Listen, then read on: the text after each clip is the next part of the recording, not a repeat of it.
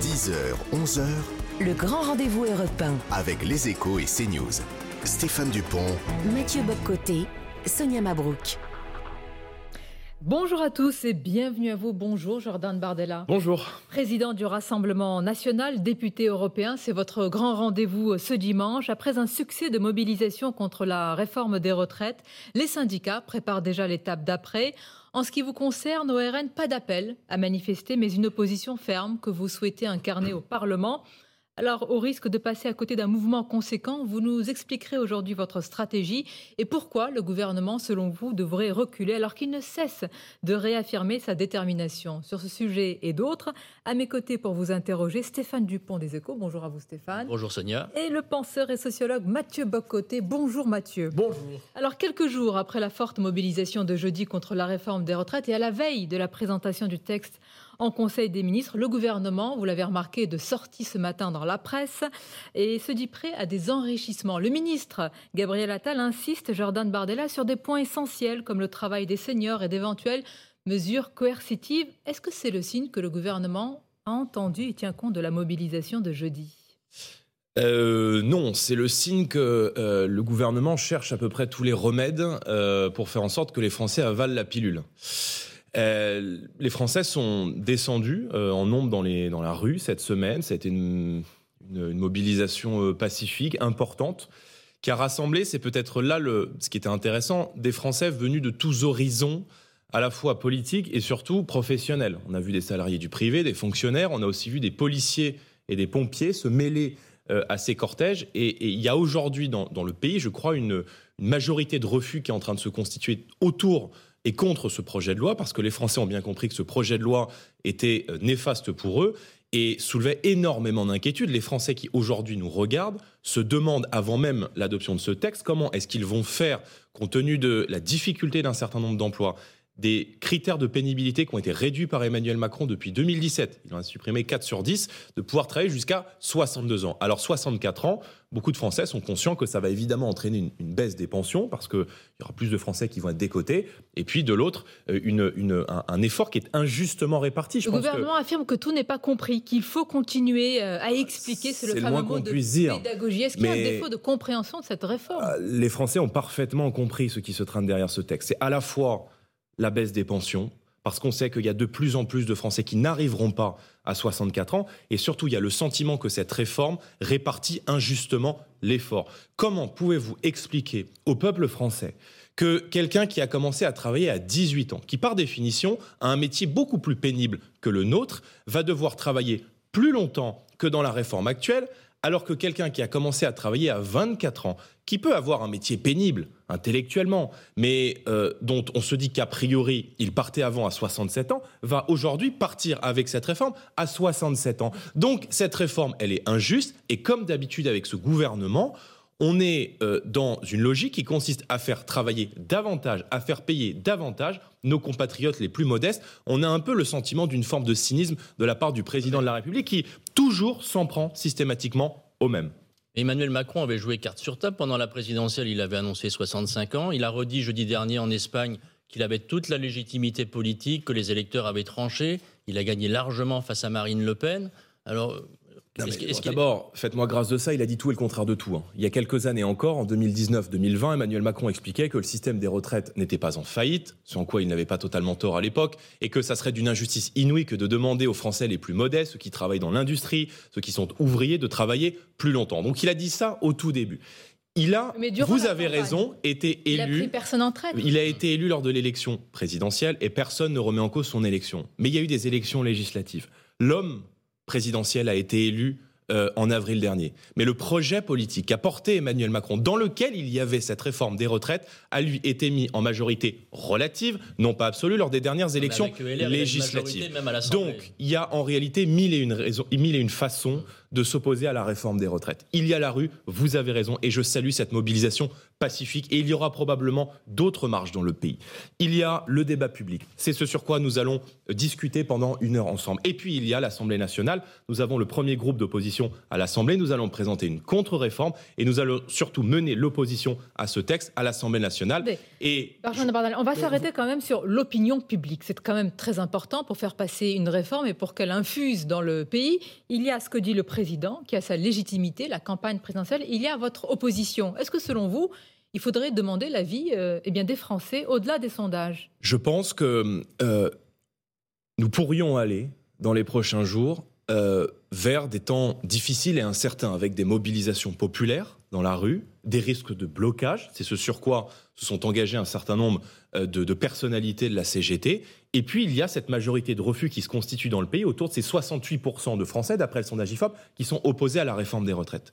Moi je dis, quand euh, on a cet horizon-là devant soi, alors il faut passer par référendum.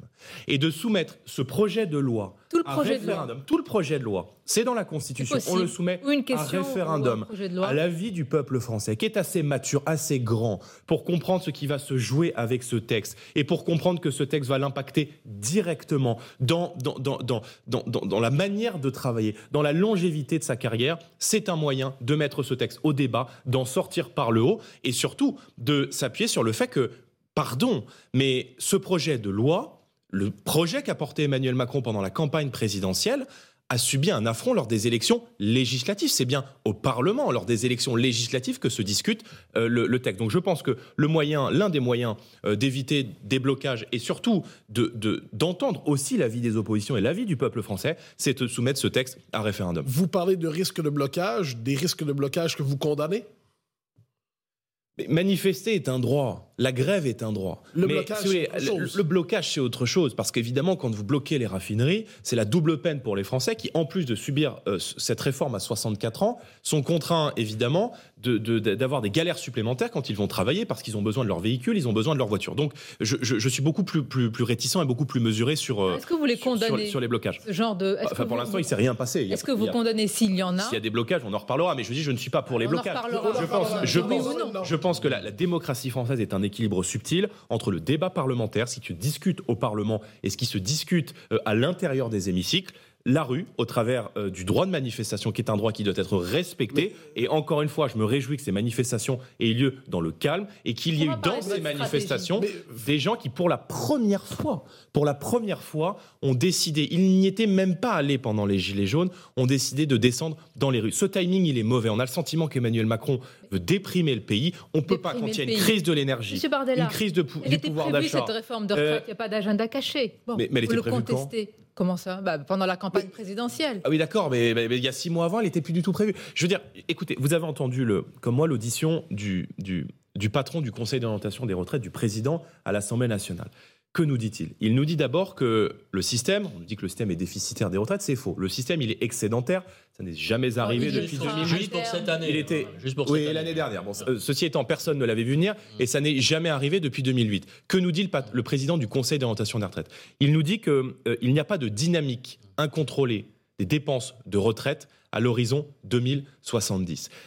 Il nous dit certes une chose, il n'y a pas lieu de réformer en soi, mais il y a besoin de multiplier les sources de financement. Et il va même plus loin. Il dit que si aujourd'hui, on a un manque à gagner à l'horizon 2030 de 10 milliards d'euros sur 350 milliards d'euros de dépenses des retraites, donc vous voyez qu'on est loin du déficit cataclysmique qui est vendu par M. Attal ou M. Dussopt ce matin dans les colonnes du, euh, du, Parisien et du JDD, c'est qu'on euh, on a supprimé ces dernières années des postes de fonctionnaires.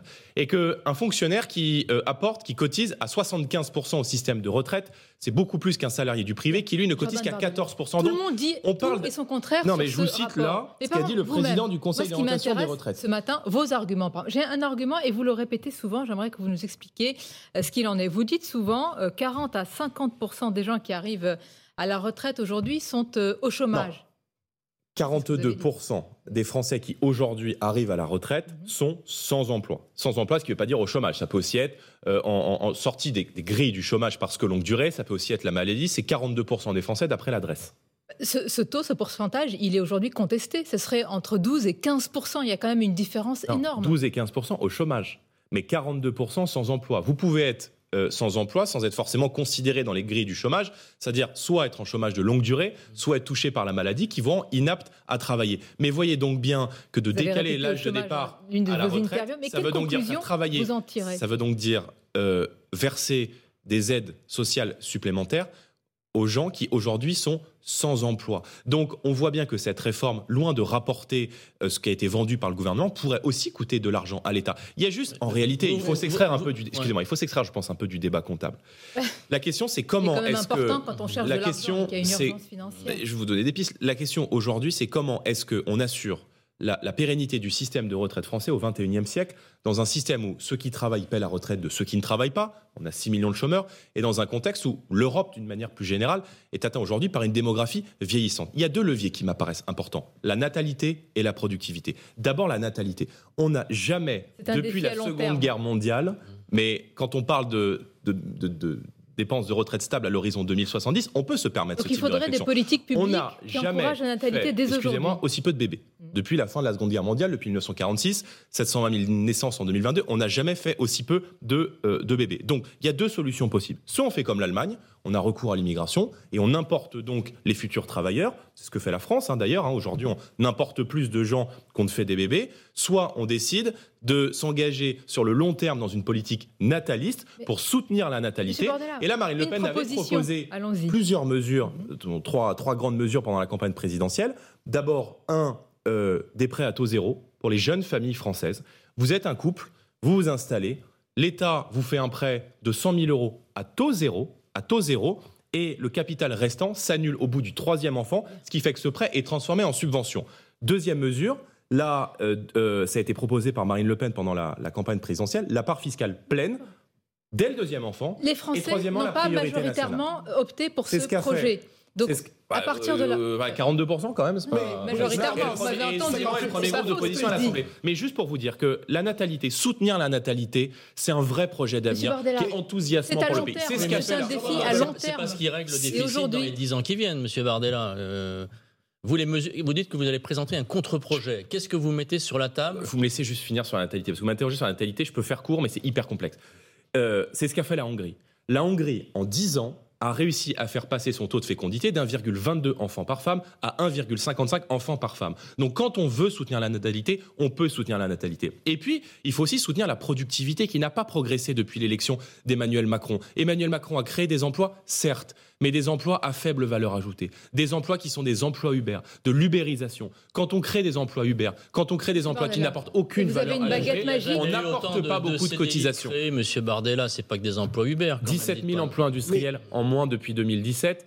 1 million d'emplois industriels perdus ces 20 dernières années. Donc quand vous avez des emplois qui sont des emplois du tertiaire, des emplois de service, vous amenez moins de cotisations dans les caisses de l'État. Donc il faut la réindustrialisation, il faut le patriotisme économique, il faut s'engager sur le long terme sur la suppression, voire la baisse quasi minime des impôts de production pour permettre à ceux qui le souhaitent de créer leur On industrie sans être contraints évidemment de partir euh, euh, à l'étranger, y compris sur le territoire européen. Et ensuite je vous réponds sur euh, notre projet. Mais Justement, c'est un, un bon lancement pour la suite sur votre projet et votre stratégie, parce que pas d'appel à manifester, même si vous soutenez les manifestations, et une opposition ferme au Parlement. On en parle dans quelques instants. À tout de suite.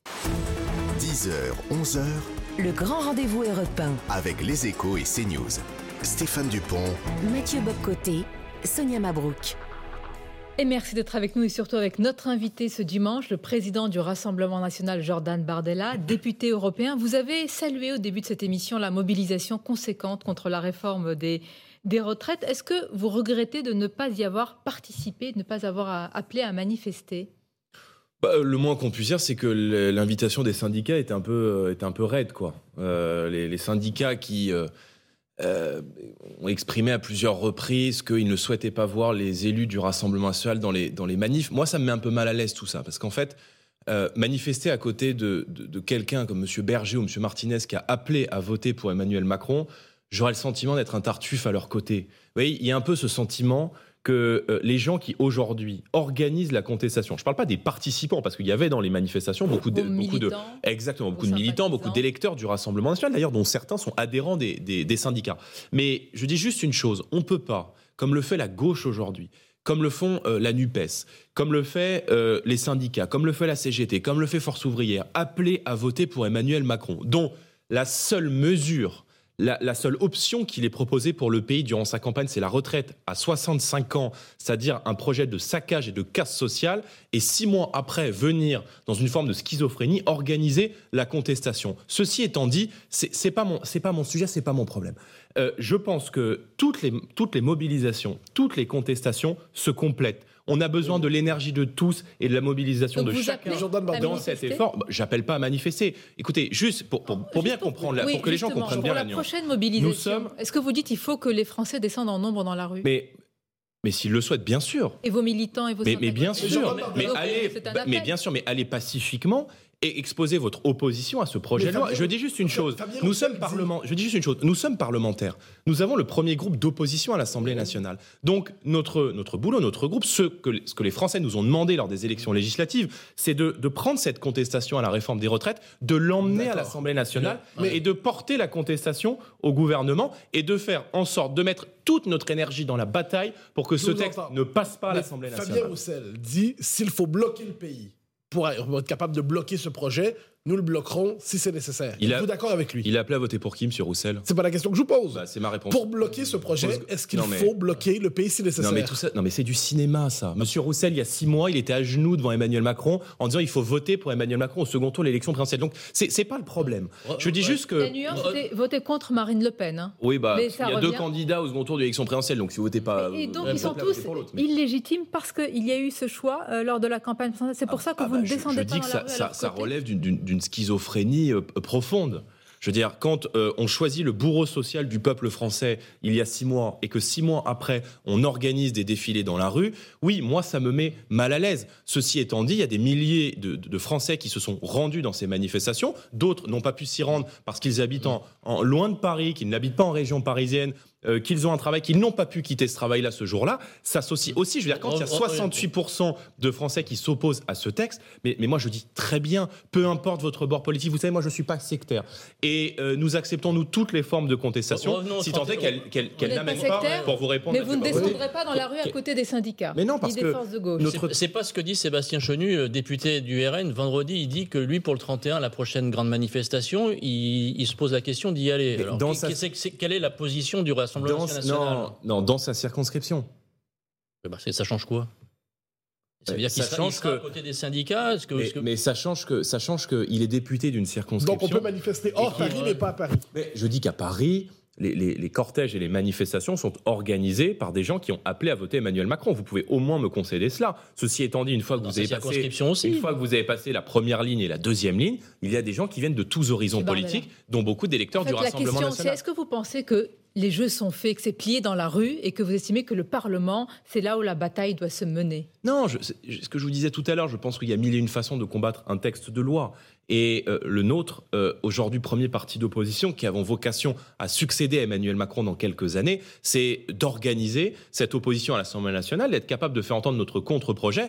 Et moi, je pense que plutôt que de monter ces usines à gaz qui inquiètent les Français qui ont commencé à travailler le plus tôt, nous, on défend un système qui est peut-être le mieux disant, le plus juste, qui consiste à dire vous avez commencé à travailler entre 17 et 20 ans. Nous considérons de facto que vous avez eu un métier qui est plus pénible que si vous avez commencé à travailler plus tard. Et donc, entre 17 et 20 ans, vous devez pouvoir partir à la retraite entre 60, entre, à partir de À partir 60 de ans, 60 pardon, ans, et avec 40 Et annuités. Vous pensez que vous pourrez le mener, ce débat, au Parlement? Il y a euh, la NUPES et en particulier, euh, je, je cite la nouvelle chef des Verts, Marine Tondelier, qui a promis la ZAD. Alors pour elle, c'est la zone à défendre à l'Assemblée nationale. Vous pensez que ce sera le lieu véritablement du débat? Non, mais je n'ai jamais été favorable à, transformer l'Assemblée nationale en, une ZAD. On n'est pas de la NUPES. Et on a deux conceptions euh, très opposées du débat démocratique parce que notre conception, elle est malgré tout, malgré les désaccords qu'on peut avoir sur le fond avec Emmanuel Macron, respectueuse des institutions, précisément parce que nous aspirons à prendre leur place. Mais euh, il faut être très cohérent. Euh, je veux dire, euh, Emmanuel Macron a une majorité relative. Donc, euh, la question, c'est est-ce que tous les députés des Républicains vont s'offrir et même, même pas, même pas se vendre, hein, même pas se vendre, hein, s'offrir à Emmanuel Macron comme l'a fait Monsieur C'est pas de la Ciotti. cohérence. Ça fait qui des années qu'ils proposent À cela. clarifier. Donc, oui, euh, mais je, je c'est dis une chose, C'est oui, mais étonnant je dis que une chose très juste, c'est se que rejoignent pas eux-mêmes. leurs électeurs, c'est ce qui ressortait d'ailleurs du dernier sondage ELAB, sont très partagés sur cette réforme des retraites. Et même les Français qui euh, ont des conditions un peu plus privilégiées et qui disent, bon, ce texte de loi, pourquoi pas? Euh, en disant, en reprenant à leur compte ce que dit le gouvernement, à savoir on vit plus longtemps, on travaille plus longtemps, ce qui est à nuancer parce que l'espérance de vie en bonne santé, notamment chez les familles les plus modestes et notamment chez les femmes, elle stagne depuis 10 ans dans notre société. Et moi, j'ai une vision très, très, très, très humaine de la retraite. Je pense que la retraite, c'est le patrimoine de ceux qui ont travaillé. Et on n'est pas contraint d'arriver à la retraite en, en, ayant les bras cassés, le dos usé et euh, avec l'ambition de pouvoir profiter un peu de ses proches et de sa famille sans avoir fatigué. Mais ils se sont vendus, donnés, donnés. ils, votent tous les textes d'Emmanuel Macron d'abord, mais c'est vrai que vous avez raison, c'est une clarification. C'est une clarification qui est la bienvenue. Qui est en continuité avec leur les projet. Les Républicains intègrent donc la majorité présidentielle d'Emmanuel Macron. Je dis juste une chose, c'est que leurs électeurs sont très partagés et qu'il y a beaucoup de gens de bon sens dans notre pays qui disent mais mais pourquoi une telle réforme aujourd'hui et maintenant?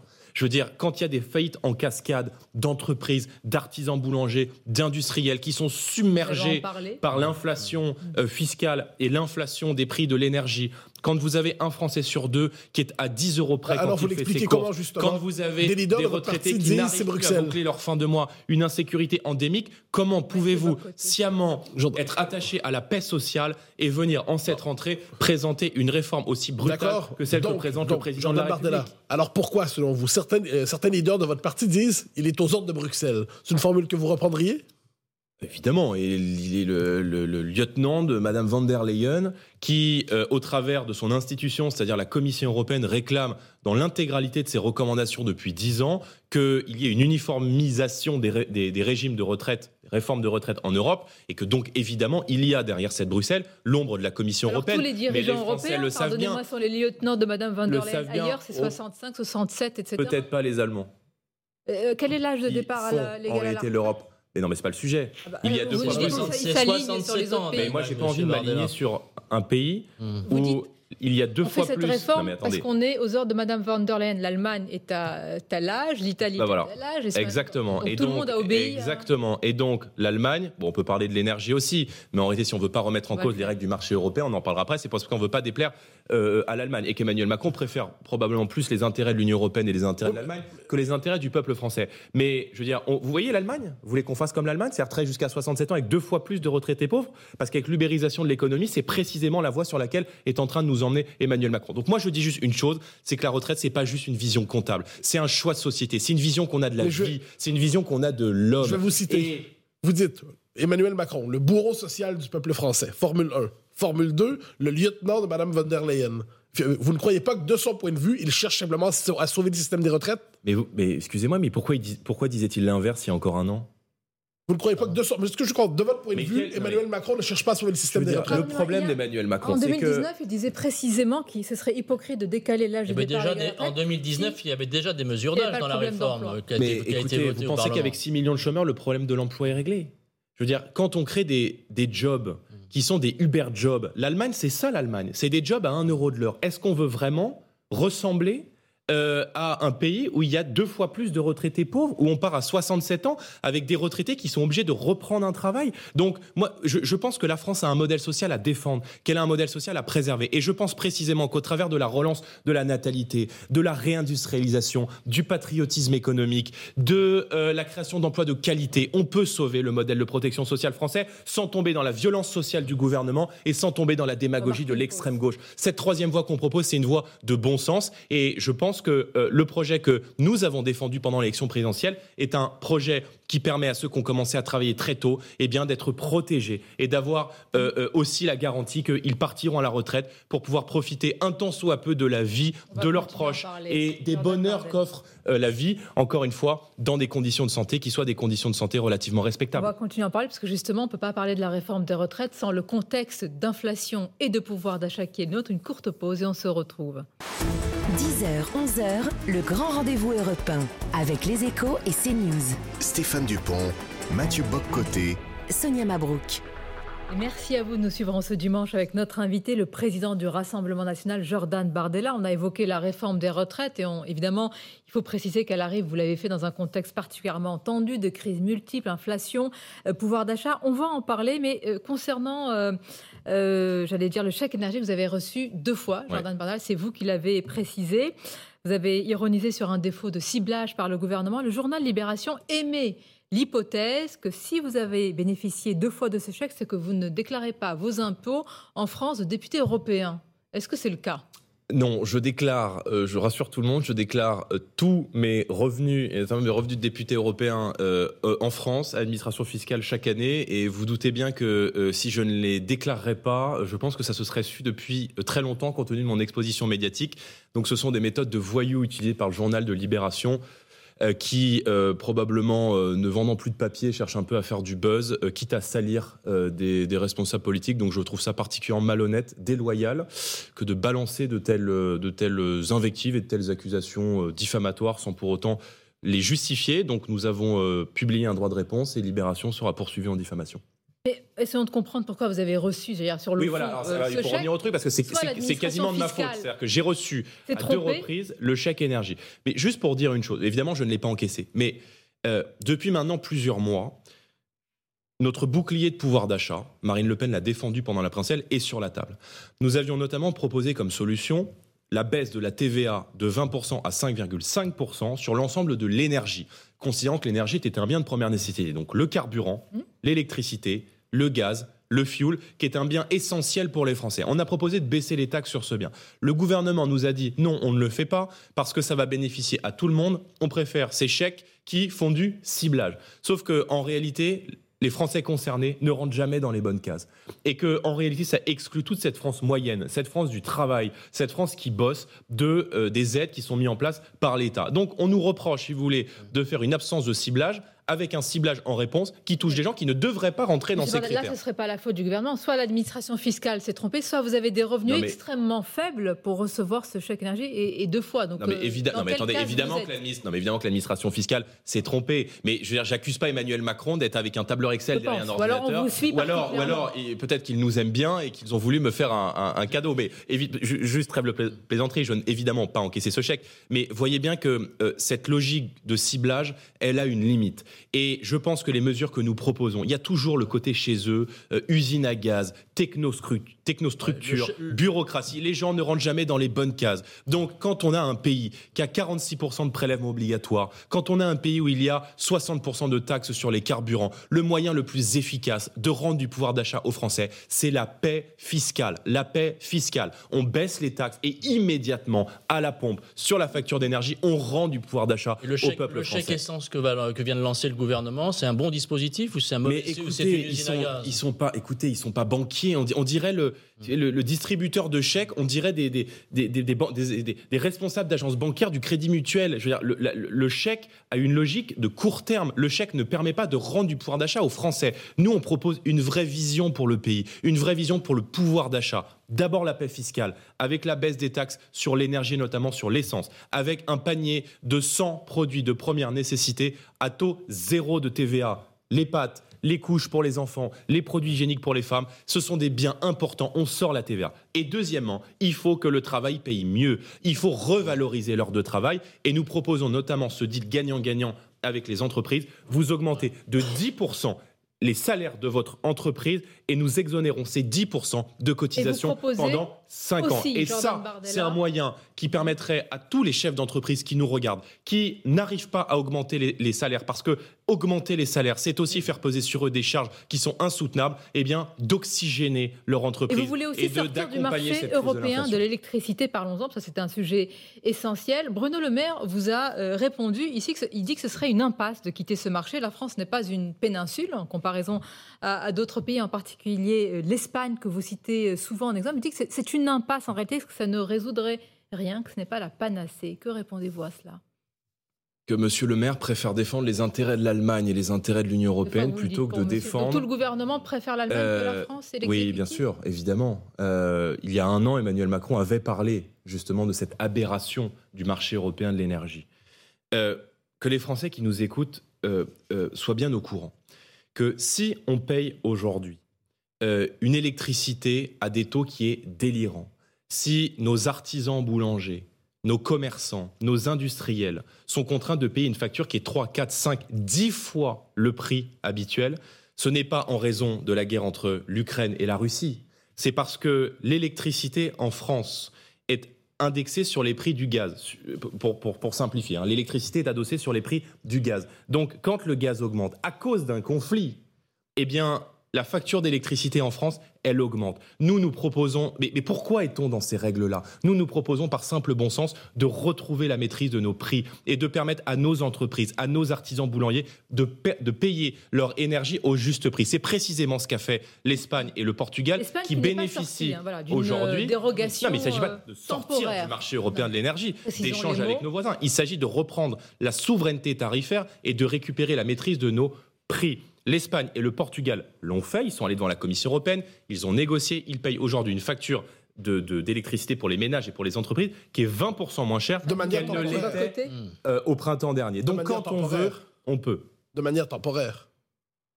Oui, de manière temporaire. Le, le- le- le temps que, évidemment, les, les prix mondiaux, Pour et traverser la crise. la spéculation Mais qui il s'agit pas de s'organise remettre en question le marché européen d'énergie. Mais, mais, mais, mais il ne s'agit pas de, de- de remettre en cause le système d'échange, et même avec l'Espagne d'ailleurs. Je veux dire, ce qui fait foi dans les échanges que vous avez avec vos voisins en matière énergétique, pardon, on parle pas de télécommunications, ce sont les raccords physiques que vous avez. Donc on continue aujourd'hui, malgré le fait que l'Espagne ait récupéré la maîtrise de ses prix, d'échanger de l'énergie avec l'Espagne. On continue d'en importer, on continue d'en exporter avec la Suisse, avec le Royaume-Uni, qui pourtant ne sont pas dans l'Union européenne. Donc, oui, il y a des solutions qui marchent. Ce que nous proposons de faire en réalité, pour synthétiser notre ambition, c'est faire tout ce qui marche ailleurs. La renégociation de ces règles de fixation des prix, la baisse de la TVA, l'Allemagne et la Pologne l'ont fait, la ailleurs, suppression de la TVA sur les si produits les- l'Espagne l'a fait. Si ailleurs l'herbe était plus verte, ça se saurait, on le, on le verrait à travers euh, les, les taux d'inflation. Malheureusement, aujourd'hui, c'est comparable. La France s'en sort mieux, comme le dit euh, Emmanuel Macron. Est-ce que cet argument, pour vous, quand on se compare, on se console, il est euh, euh, à jeter Et Donc, complètement au motif que la France s'en sort mieux que des pays qui ont des économies beaucoup plus faibles, on va donc laisser mourir nos artisans boulangers La Non. question, c'est Au que motif que la. France s'en sort mieux que Malte ou que Chypre, au motif que la France s'en sort mieux que Malte ou que Chypre, on va laisser mourir nos commerçants. Moi, je refuse cela. Et je viens dire à nos artisans boulangers, ce que vous vivez, c'est la conséquence de choix politiques. Ça n'est pas une fatalité. L'explosion de votre facture d'énergie, elle est la conséquence de l'effondrement d'électricité de France par les gens qui sont au pouvoir, qui se sont comportés à la tête de l'État comme des liquidateurs,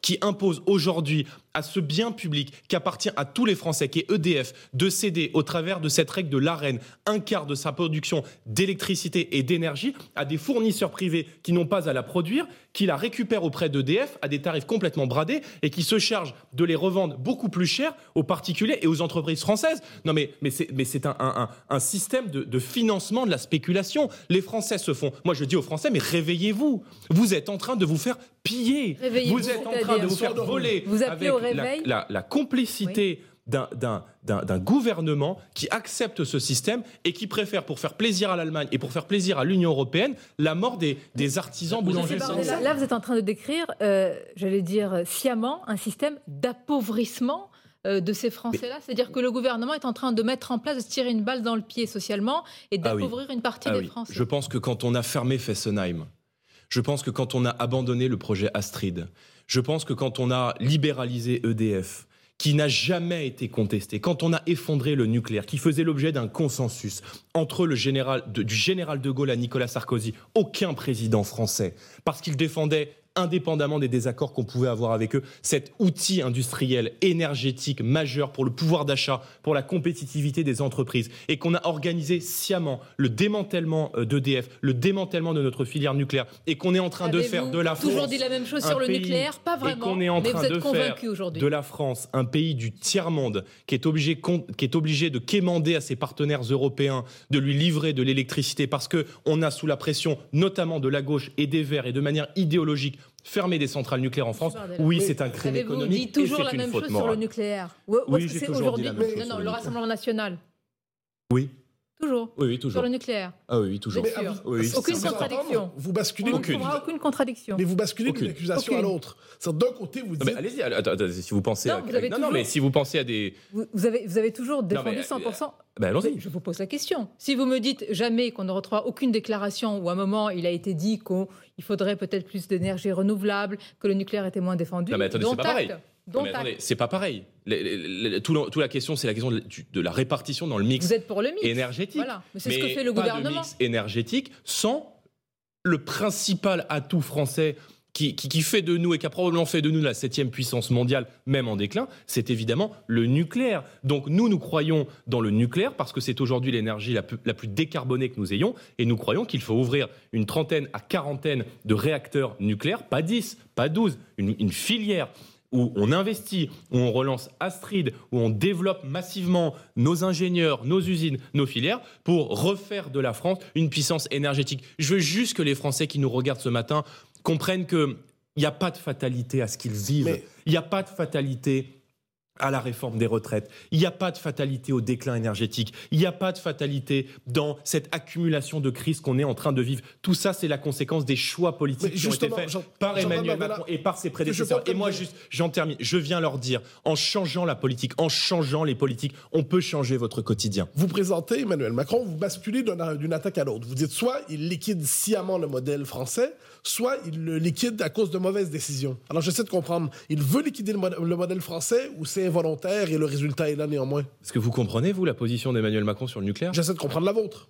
Bah, euh, ouais, bah, je suis pas au Est-ce que vous pouvoir. accusez Emmanuel Macron Euh, non, sciemment est- de liquider le modèle français? Bah, écoutez, on a un président de la République qui, voilà, deux ans, trois ans, et même, on a la chance dans le débat, même une première ministre, Madame Borne, qui se félicitait de la fermeture de Fessenheim, qui se félicitait de euh, l'abandon du projet Astrid, qui allait promouvoir une énergie nucléaire beaucoup plus propre avec des déchets nucléaires renouvelables. Euh, et qui, deux ans après, trois ans après, vient nous dire c'est une catastrophe, il faut relancer une filière nucléaire. On a un président de la République qui, il y a deux ans, trois ans, nous expliquait que jamais, au grand jamais, il ne reporterait l'âge de départ à la retraite. Et trois ans après, il fait l'inverse. Donc, on a quelqu'un qui dit tout et le contraire de tout. Et le plus inquiétant, c'est à chaque fois avec la certitude d'être convaincu de ce qu'il dit avec la vous avez certitude dit parfois le contraire sur le nucléaire. euh, C'était en 2017, vous avez dit le nucléaire est dangereux. En 2017, nous avons dit le nucléaire est dangereux? C'est faux. On vérifiera. Jamais, jamais quelqu'un euh, de votre parti a dit que le nucléaire Non, était mais dangereux. je vois où vous voulez m'amener et Non, je vais donc prendre les devants du petit montage qui sera fait après, peut-être pas par vous, mais euh, euh, en 2012, 2011, après la catastrophe de Fukushima, Marine Le Pen, présidente du Front National à l'époque, avait dit, et candidate à l'élection présidentielle, avait dit une chose très simple. Elle avait dit le nucléaire, d'accord, mais il ne faut pas s'interdire de réfléchir à d'autres énergies complémentaires. Et donc, nous n'avons jamais été opposés au mix énergétique. Mais elle a été l'une des premières, d'ailleurs, à évoquer notamment le besoin d'investissement important dans l'hydrogène. Euh, L'une des raisons pour lesquelles M. Hulot a quitté le gouvernement, c'est précisément parce qu'il reprochait à Emmanuel Macron son manque d'ambition dans, euh, dans l'hydrogène. Et donc la précision est bienvenue. Et d'ailleurs, je rappelle que euh, à l'époque, l'autorité de sûreté nucléaire n'avait pas encore remis son rapport sur la sûreté de Fessenheim et sur le fait que la centrale entretenue était évidemment pérenne. Retraite, nucléaire, pouvoir d'achat, inflation. Nous allons également parler des sujets régaliens, immigration, autorité. Une courte pause et on se retrouve. 10h, 11h, Le grand rendez-vous européen. avec les échos et CNews. Stéphane Dupont, Mathieu Bobcoté, Sonia Mabrouk. Et notre invité ce dimanche, le président du Rassemblement national, Jordan Bardella, Marine Le Pen, est revenue de son déplacement euh, au Sénégal où elle a affiché son soutien à l'obtention d'un siège permanent au Conseil de sécurité de l'ONU pour ce pays. Elle a été reçue également par le président Macky Sall. Quel est le bilan de cette visite pour vous? Marine Le Pen a rencontré euh, le président Macky Sall. Euh, ça a été l'occasion pour elle de s'entretenir d'un certain nombre de, grands enjeux qui vont lier notre continent dans le siècle qui vient. La question euh, migratoire en est un, mais pas seulement. Euh, les relations économiques aussi entre nos, deux nations, pardonnez-moi, la question de souveraineté alimentaire qui est absolument euh, euh, majeure, et la nécessité aussi de faire peser euh, l'Afrique dans le concert des nations, et ça a été notamment l'objet de cette demande euh, de- d'accorder un siège au Conseil de sécurité de l'ONU pour euh, le Sénégal, qui est un grand pays en Afrique et qui est important pour la stabilité aussi euh, de, la, de la région.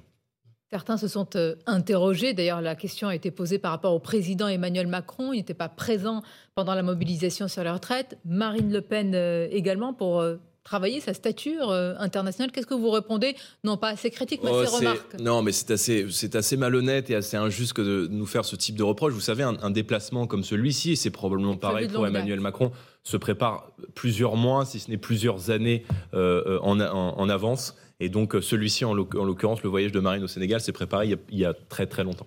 Justement, Emmanuel Macron, euh, vendredi, euh, lors de ses vœux aux, forces armées, euh, a promis un budget en augmentation de, plus de 30% pour la, dans le cadre de la future loi de programmation militaire. Vous n'êtes pas tellement exprimé sur le sujet. Quelle est votre position? Vous soutenez cet effort ou...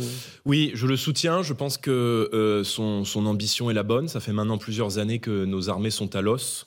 Euh, qu'on a organisé aussi la délocalisation de l'intégralité de notre production militaire. Hein. C'est vrai avec euh, les équipements individuels, c'est vrai avec les tenues, c'est vrai avec les, les, rangers, c'est vrai avec les armes, euh, qui sont désormais, vous le savez, euh, le, le, le, le, fusil d'assaut euh, FAMAS, historiquement, a été remplacé par un fusil d'assaut allemand. Donc, évidemment que ce manque de, ce, ce manque de moyens est flagrant aujourd'hui dans, dans l'état de nos armées. Et je pense que d'avoir une armée puissante, c'est aussi d'avoir un pays libre, qui plus est dans des temps géopolitiques assez incertains. Donc, je pense qu'il a eu raison de s'engager en ce sens, et nous le soutenons bien sûr. Vous voterez la loi de programmation militaire? On regardera ce qu'il y a à l'intérieur, mais en tout cas, ce que j'ai entendu de la part du président de la République me semble aller dans le bon sens.